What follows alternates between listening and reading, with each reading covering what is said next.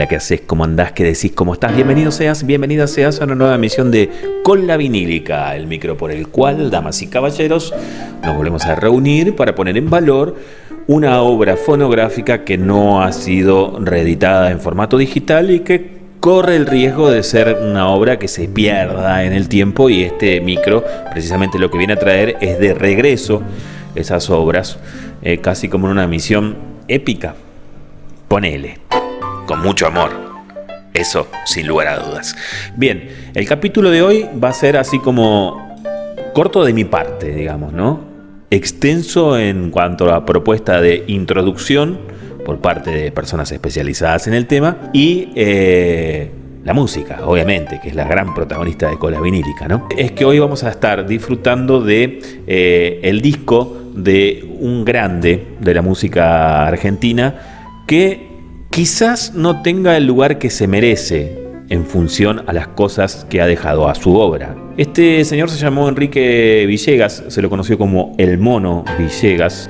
Fue un pianista que nació en agosto del año 1913, eh, hombre de principio del siglo XX, este, en Buenos Aires, y que ha vivido la mayor parte de su vida entre Buenos Aires y los Estados Unidos en la ciudad de Nueva York sobre todo, donde mamó obviamente la materia prima más sustancial del jazz. ¿no? Por eso mismo él supo también acomodar su transición a medida que fue creciendo y haciéndose grande eh, entre eh, el jazz más clásico que venía de la corriente que Nueva Orleans le había contagiado a la ciudad de Nueva York, donde se mestizó de la manera en la que se mestizó el jazz y se estilizó en la manera en la que se estilizó.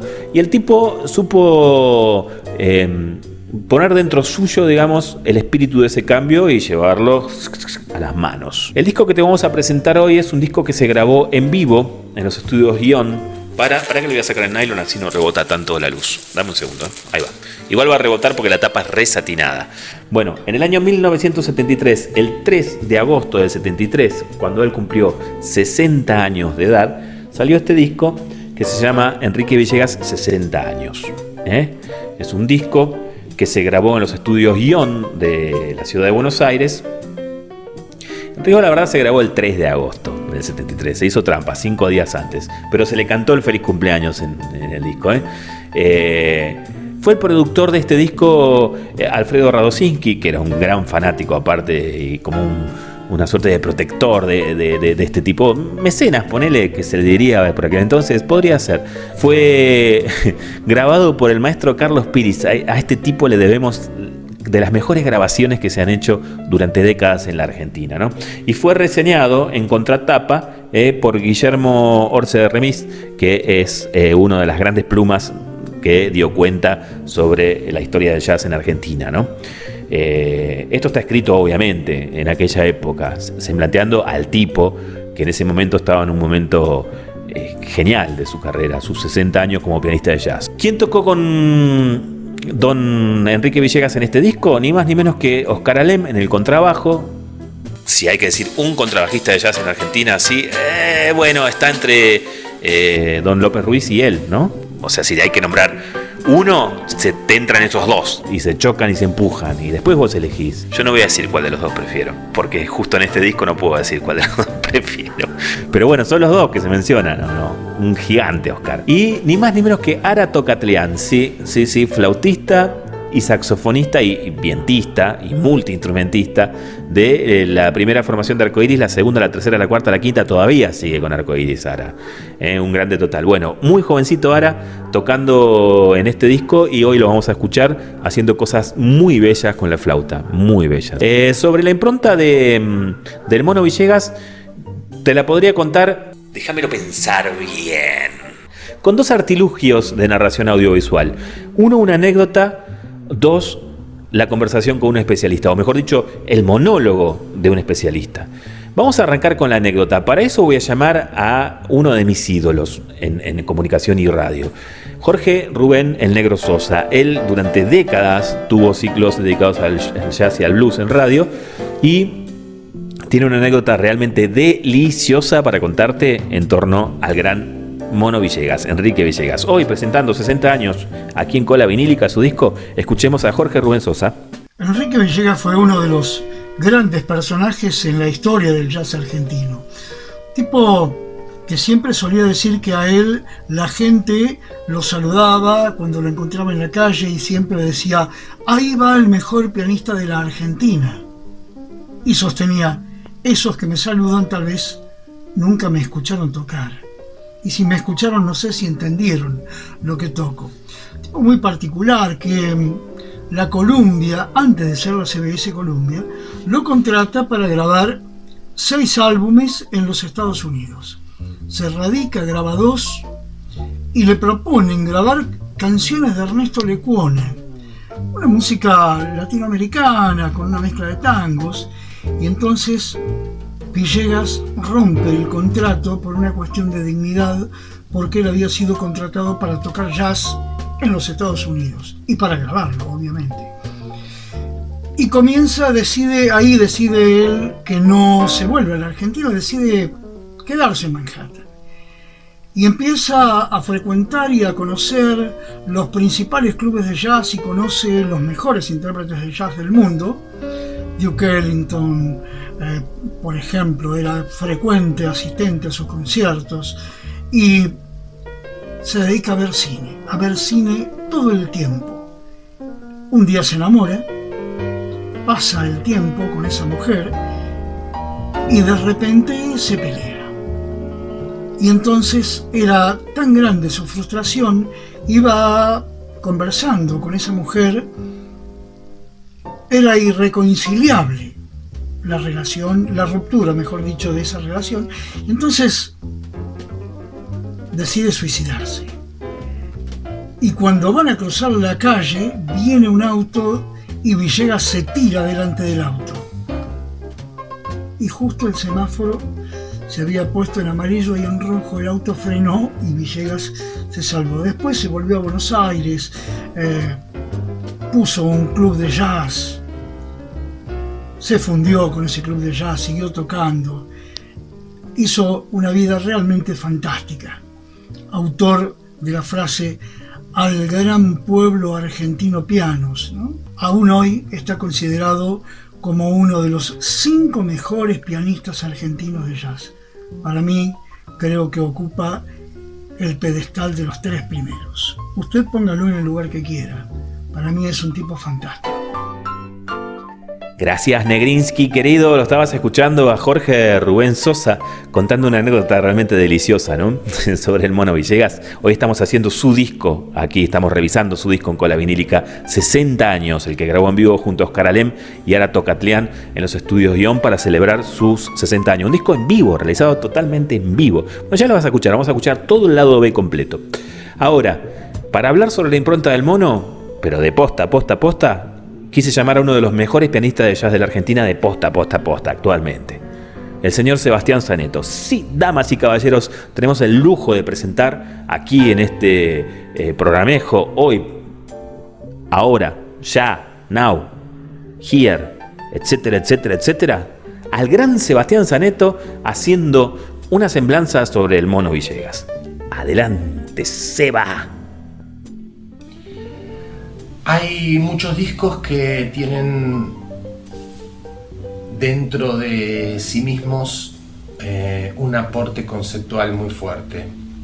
Hay discos que se sostienen en una gramática, en un relato, eh, en, una imagen.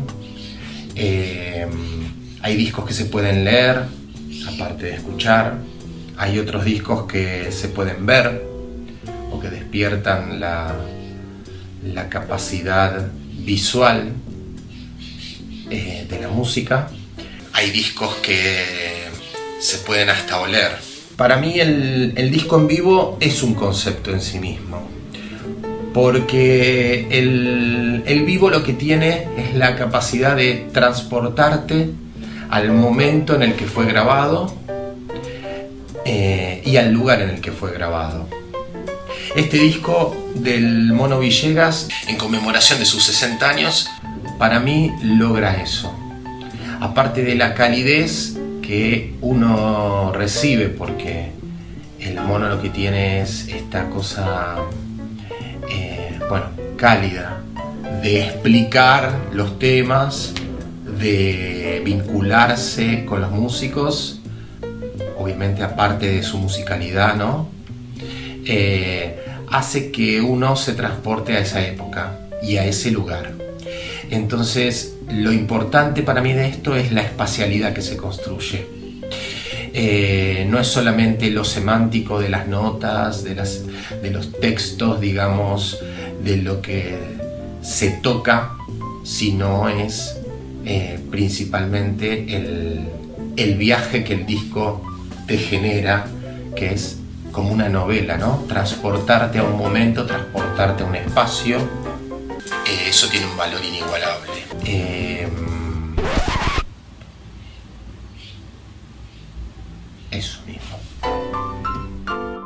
Gracias, querido Cepite, por la participación. Estabas escuchando a Sebastián Zaneto haciendo su despliegue acerca de eh, la impronta de El Mono Villegas, nuestro protagonista de hoy. El Seba es algo, mira, me voy a correr así y te voy a poner el dedo para acá y leete todos los créditos de la cantidad de cosas que está haciendo hoy por hoy para la música eh, de, jazz y música popular argentina, eh, el Seba, ¿no? Un monstruo realmente. Gracias, brother. Bueno, sigamos adelante porque tenemos que eh, hacer que ustedes escuchen este disco y con esto, ya como ir finalizando el micro del día de la fecha, por lo menos el bla bla bla bla bla bla bla bla bla y decirte que cuando señalábamos que el mono tuvo la capacidad de adaptar eh, su estilo personal de jovencito en la década del 30 del siglo pasado en Buenos Aires y llevarlo desde el jazz más tradicional, estompero, nueva orleancero, al jazz que vino después, eh, que vino junto con el, advenimiento sagrado del bebop e inclusive del free jazz.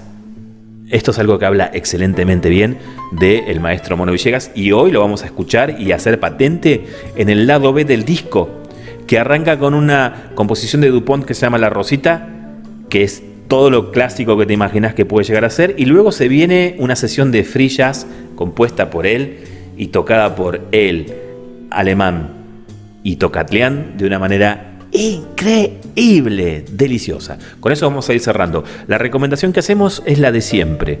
Ahora va a girar el disco ¿eh? y vamos a escuchar música. No rompan los quinotines con que tendría que aparecer eh, una animación del mono tocando el piano o sus fotografías con su biografía mientras suena la música. No, no, no, no, no. El disco, lo que vas a escuchar ahora es música. Así que si estás en la versión de radio, a través de megafón y la propaladora, bueno, es radio, vas a escuchar. Ahora, si estás en la versión audiovisual, que es esta, donde ves esta carota, no te paspes. Escucha el disco. Va a sonar el disco. Hacete un mate, subir el volumen y escucha. ¿Eh? ¿Está bien? Ok, listo. Siempre intento que no suene a cagada pedo, pero suena a cagada pedo, perdón. Nos vemos. Muchísimas gracias al Negro Sosa y al gran Seba Zaneto por haber participado de este especial dedicado al gran maestro. Eh, nos volvemos a ver en una próxima, ¿sí? Quedan con la música, todo el lado B de este disco. Arrivederci, damas y caballeros, está todo pago. Chao. Bueno, eh, este otro lado viene a ser como la segunda parte de, de mi concierto, que casi siempre lo empiezo con el free jazz. Pero al revés de mi concierto lo voy a terminar con el free jazz. Y antes voy a dedicar una pieza que me gustaba mucho antes, que tiene una especie de modo latino así, pese a que lo escribió un compositor que se llamaba Dupont, sin ninguna relación con el nylon, por supuesto. Pero se trata de la Rosita.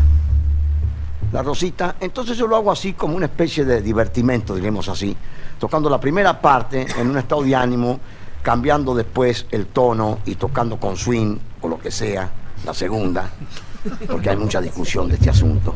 Después vuelvo otra vez al verse así tipo melancólico de diferentes razas, a la húngara, a la española, a la rumana, a la yugoslava. Los yugoslavos están muy de moda ahora. Tanto es así que vi una película que transformaba en Yugoslavia, pero parece que es, eh, no sé qué otra cosa es. El campo es muy parecido, no se sabe la tierra cómo es. Y después de esto entraré en el asunto que siempre se discutió, porque lo explico, todo, todo el, mundo cree que lo toco en broma. Y entonces a Ara lo voy a hacer trabajar más en extenso y además lo voy a convertir en Bartolo, que va a tocar la flauta también. Así es una cosa más eh, hilarante, este, pero eh, yo, a pesar de todo eso, yo siempre el free jazz lo toco en serio, porque a mí me gusta mucho la libertad. Y los muchachos acá están totalmente libres, siempre están conmigo, por supuesto. Y es una cosa bien porque me pasa como aquel que tenía el caballo ese que siempre lo lleva a la ciudad y, y lo quería perder. Y lo llevaba y lo perdía. Un día se quiso venir solo y después tuvo que agarrar el caballo otra vez. Esto nada tiene que ver con el free pero es porque tengo que hacer una introducción acá porque eh, ya le dije que es una cosa inusitada y a la gente me gusta oír hablar y ya creo que ya he hablado bastante. Entonces ya lo saben, no, se vayan, no van a hacer confusiones, ¿no? El primer tema es la rosita y el segundo es el jazz. No vayan a creer que como es del nylon el jazz es tan raro. No. Primero es la rosita, después es el jazz y después se terminó el disco, desgraciadamente, con lo cual este long play se ha convertido en un simple doble.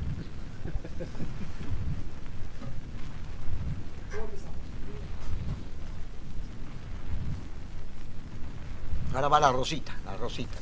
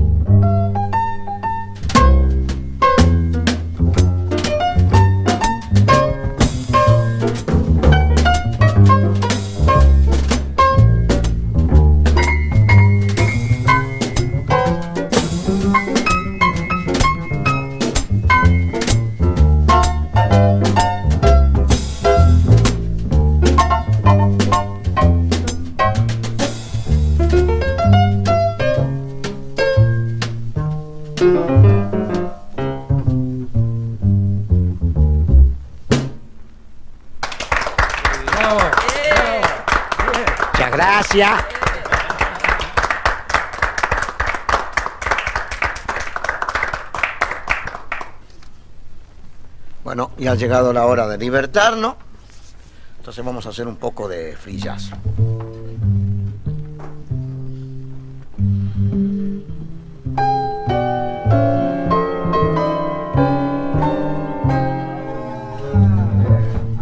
Muchas gracias.